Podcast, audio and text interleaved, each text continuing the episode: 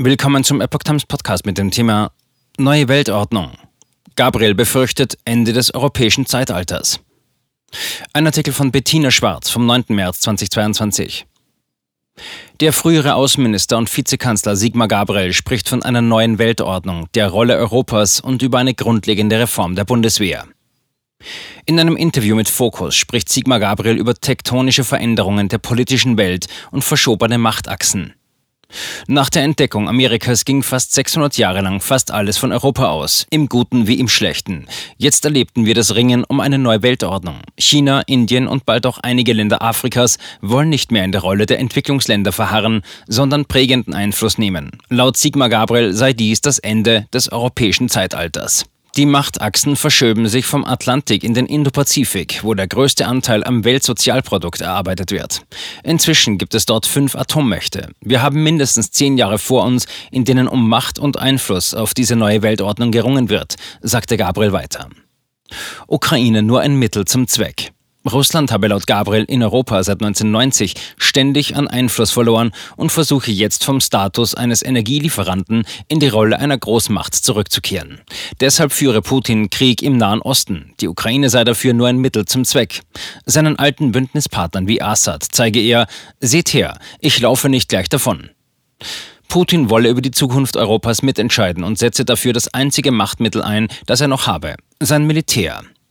Der ehemalige SPD-Parteichef hofft, dass er und vor allem sein Umfeld vor einem Atomkrieg doch zurückschrecken, der auch Russland Millionen von Opfern bescheren würde. Europa müsse seine Stärke festigen. Jetzt lautet das Gebot der Stunde, Stärke und Abschreckung gegenüber Russland zu zeigen, so Gabriel weiter.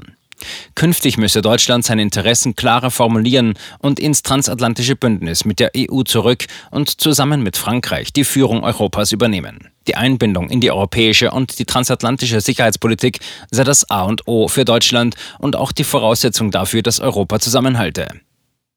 Diplomatie, Dialog und Verständigung bleiben wichtig, aber sie halten eben immer auch Enttäuschungen bereit. Und mit dieser Enttäuschung rechnet Sigmar Gabriel.